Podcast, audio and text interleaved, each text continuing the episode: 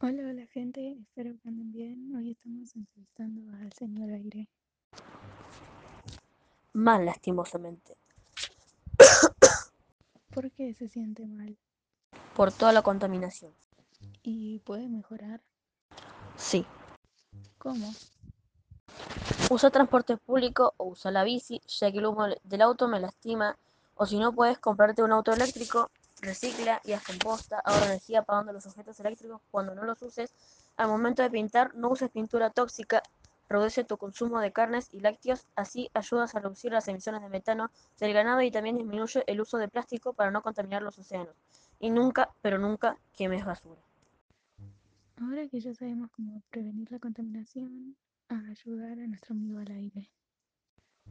Ahora que ya sabemos cómo prevenir la contaminación, a ayudar a nuestro amigo al aire. Ojo, que no solo me perjudico yo, al ustedes contaminar contaminado, lo cual causa la muerte de 7 millones de personas al año, además de que puede afectar a los animales. La revolución industrial hizo que aumentara la concentración de los siguientes gases. Monóxido de carbono, que lastima a las personas y animales, ya que se fija en la hemoglobina impidiendo el transporte de oxígeno. Dióxido de carbono, causa el calentamiento global que, se, que hace que se descongelen los polos. Monóxido, monóxido de nitrógeno, que al oxidarse se transforma en un nuevo gas, el cual causa lluvia ácida y efecto invernadero. Dióxido de azufre, lo mismo, lo mismo que el monóxido de carbono, nada más que su lluvia ácida lastima específicamente las plantas.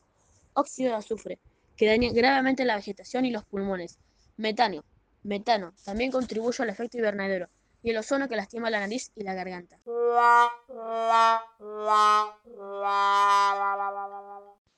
Wow, cuánta información. ¿La pandemia te está ayudando? Sí, ¿Por qué? ¿Por qué? porque se redujo toda la contaminación que mencioné antes. Ah, bueno, mejor para vos. ¿Y algún consejo que quieras dar para el COVID?